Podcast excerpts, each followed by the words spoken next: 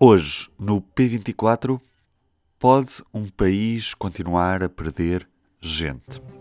Nesta quarta-feira foram apresentados os resultados finais do Census 2021. O inquérito geral à população portuguesa determinou que um em cada cinco portugueses mora em pouco mais de 1% do território nacional. Começamos com as principais conclusões do inquérito pela jornalista Natália Faria. O retrato que nos surge deste relatório é de um país que está irremediavelmente mais envelhecido, com menos uh, habitantes, são, são menos 219 mil residentes uh, perdidos numa década, e em que eh, temos já 182 idosos por cada 100 jovens. Ao mesmo tempo, este retrato eh, apresenta-nos um país eh, profundamente desequilibrado em termos de, da distribuição da população no seu território, na medida em que 20% da população está encafuada em, em, nos sete municípios mais populosos que ocupam apenas 1,1% da área do território. Em termos de, de, formas de viver a conjugalidade, o país eh, está muito longe de ser monocromático e, e, vai, o que aparece aqui é, são mudanças muito eh, aceleradas na forma como se está em família e como se vive a conjugalidade. Eh, desde logo, os divorciados eh, correspondem já a 8% da população e pela primeira vez superam em número eh, os os viúvos, em termos de peso na população global. Os casamentos, sem surpresa, têm vindo uh, a perder uh, terreno. Uh, em 10 anos, a população casada recuou 5,6 pontos percentuais. E o que surpreende aqui, porque é o retrato da década, é o crescimento das uniões de facto em 38,2%. Embora, sejamos francos, para quem tem estado atento uh, aos indicadores da natalidade, uh, resultava já claro que era isso que aconteceu, uma vez que uh, já em 2021 cerca de 60% dos bebés nasceram fora do casamento e de resto mais de metade das crianças vinham nascer fora do casamento já desde 2015. É por isso tempo de ouvir quem há muito tempo estuda estes fenómenos, comigo, professor e geógrafo do Instituto Superior Técnico, Jorge Gonçalves. Viva, caro Ruben. O dado que salta mais à, à, vista neste, nestes censos de 2021 é o facto de estarmos a perder população, já estamos a perder cerca de 2% em relação ao, ao último censo de 2011. Esta situação já é irreversível, ou seja, é expectável que Portugal vá continuamente perdendo população nos próximos anos? Eh, eu diria que, hum, que é irreversível. Quer dizer, claro que hum, estas convicções depois precisam de ser comprovadas, mas na verdade há um, há um fenómeno que nós conhecemos como inércia demográfica, que é quando temos uma, uma tendência, e sobretudo a tendência ao nível do salto fisiológico, eh, ele é muito difícil de reverter num período, eh, enfim, eh, razoável, digamos assim. Portanto, o que é expectável, por via desta inércia que leva a que haja menos nascimentos, que haja um maior envelhecimento da população e, portanto, outra vez menor, menor saldo fisiológico, ou mesmo negativo, faz com que isto seja, enfim, um, um, um declive cada vez mais acentuado. O que é que nós sabemos? Sabemos que uma forma de reverter esta, esta situação, pelo menos mitigá-la, é através da importação é? de, de, potencial demográfico. E, e, e mesmo, mesmo esse, hum, enfim, teria que ser, teria que ser eh, numa quantidade que não me parece que Portugal esteja preparado para, para acolher, digamos assim. E, e, também é certo que a população portuguesa se está cada vez mais a concentrar numa parte cada vez mais pequena do território, que no fundo estamos a falar do litoral e em especial duas grandes áreas metropolitanas, a de Lisboa e do Porto. Até que ponto é que é sustentável continuarmos com um país que tem dois grandes polos atrativos de população e a grande maioria do, da restante área do território nacional deixou de ter condições para atrair a, a população? Aqui eu acho que a discussão é bem mais profunda eh, e mais complexa. Gostava de destacar uma ideia que, enfim, que é muito importante ao nível do território, ao nível da geografia, que é estes dualismos que nós nos habituámos a convocar para discutir estas coisas, de alguma forma nos parecem, enfim, a quem trabalha nestas áreas, um bocadinho desajustados atualmente. Ou seja, esta coisa do norte e do sul, do litoral e do interior, hum, até quando falamos de qualidade de vida, ou quando falamos de dinâmicas económicas, ou quando falamos de questões até culturais, eh, percebemos bem que eh, se calhar devíamos ter uma leitura que não era tão binária, digamos. E é, e é aqui que que eu acho que vale a pena relembrar uh, uma proposta que o professor João Ferrão fez há uns anos, de que em vez destes dualismos, Portugal deveria ser, entendido numa lógica mais de Portugal arquipélago.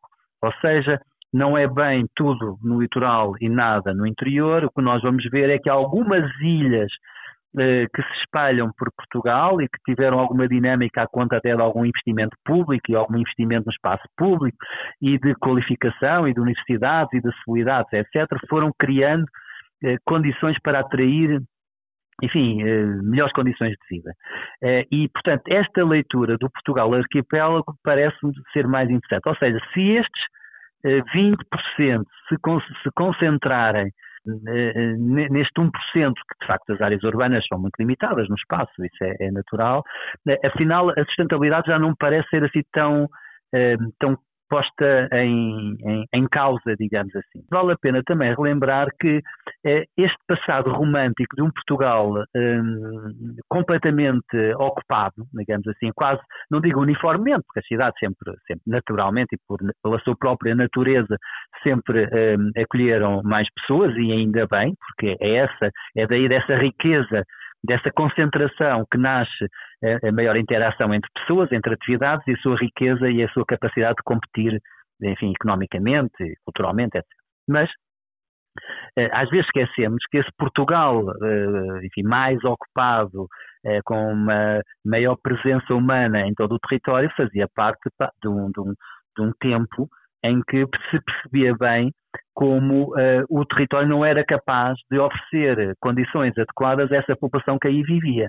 E, portanto, querer agora um, dizer, não, um, Portugal uh, não é sustentável desta maneira, eu diria que se calhar Portugal é mais sustentável desta maneira, porque nós sabemos bem como o território é pobre. Eu lembro-me ainda de uma, de uma frase ou de uma expressão algures do, do professor eh, Gonçalo Ribeiro Teles, que dizia, bom, tivemos uma grande intensidade uh, imigratória, mas provavelmente porque teríamos que ter mesmo, porque o território não era capaz de, de oferecer as condições uh, mínimas a grande parte da população que aqui residia. E, bom, grande parte, quer dizer, podíamos agora recuar na história, aos escrevimentos, isto é, estas áreas rurais sempre expulsaram pessoas. É? Um, claro que agora uh, vemos na, na, contingência de não ver pessoas nestas áreas e, portanto, agora o drama e a sustentabilidade, como estava a comentar, eu diria que a sustentabilidade humana e social não me parece colocada em causa, desde que as pessoas vivam em ambientes mais adequados, não é? Com equipamentos, com infraestruturas, com habitação, com emprego, e isso normalmente até são as áreas urbanas, sejam médias, sejam grandes, que oferecem. Pronto, ótimo.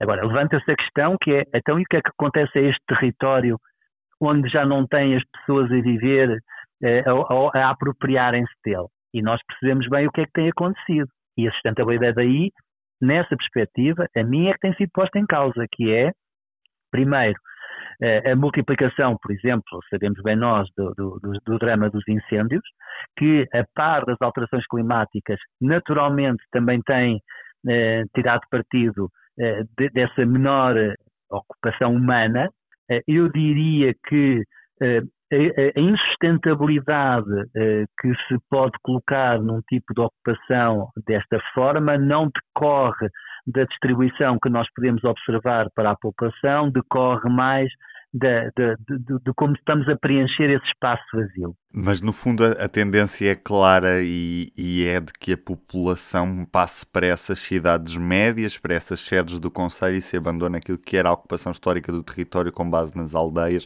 Essas aldeias que nós hoje ainda temos muito presentes, nomeadamente a norte do Tejo, vão ser progressivamente menos ocupadas claramente. Eu, eu aí não vejo uh, alternativa, embora, uh, como nós percebemos bem, eh, quando aparecem as notícias de, de estimular eh, algum tipo de dinâmicas, eu estou a pensar no turismo, eh, estou a pensar na promoção do território através estou-me a lembrar da Estrada Nacional 2.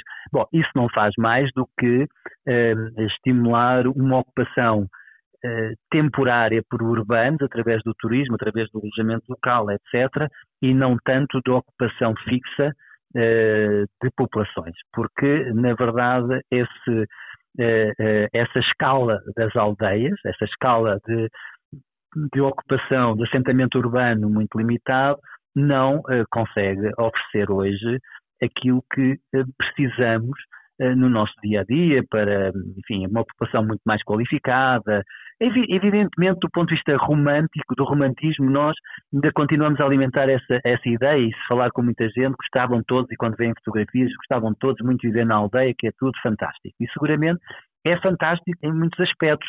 Agora, eh, não é fantástico nas oportunidades que oferece para emprego, nas, nas oportunidades que oferece para qualificação, não é fantástico para, para as ofertas que, que oferece em termos culturais, nem no quadro que hoje se coloca desta transição digital, em que muitos destes serviços, ou alguns destes serviços, pode ser agora acedido por, por via remota. Nem nessa perspectiva, eu diria.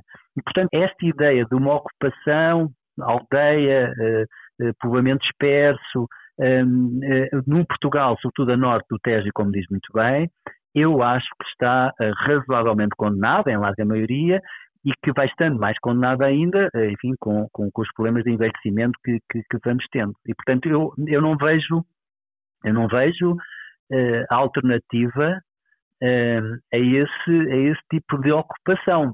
Também não vejo drama nisso, não é? Quando eu olho para países, estou a pensar na Holanda, estou a pensar alguns países bastante desenvolvidos, há muito tempo que eles geriram é aqui a questão do planeamento, do ordenamento do território, do, um planeamento de futuro, geriram essa, esse encolhimento, digamos assim, é, e portanto essa, esse emagrecimento da ocupação urbana. Isso é que eu acho que vale a pena é, pensar.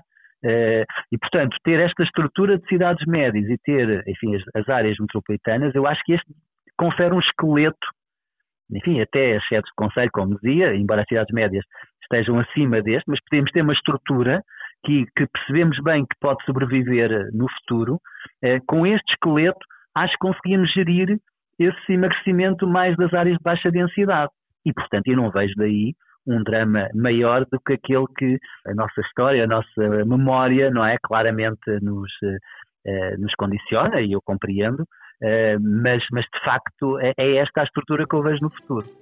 E para as despedidas, como sempre nestes últimos dias, os resultados do Campeonato do Mundo de Futebol e aquele que é o calendário do dia de hoje. Eh, neste caso, esta quinta-feira começa com Suíça-Camarões às 10 da manhã, depois um Uruguai-Coreia do Sul, Portugal entra em campo às, às 4 da tarde frente ao Ghana. E o último jogo do dia será um Brasil Sérvia. Estes dois últimos jogos dão em sinal aberto, TVI no caso do jogo de Portugal e RTP1 no caso do jogo do Brasil. Quanto aos resultados desta quarta-feira, Começar pelo último Bélgica-Canadá, vitória dos belgas por 1-0. Antes, Espanha goleou a Costa Rica por 7-0. A surpresa do dia foi o Japão, que venceu por duas bolas a uma a Alemanha. Marrocos e Croácia empataram a 0. Eu sou o Ruben Martins, do P24. É tudo por hoje. Até amanhã. O público fica no ouvido.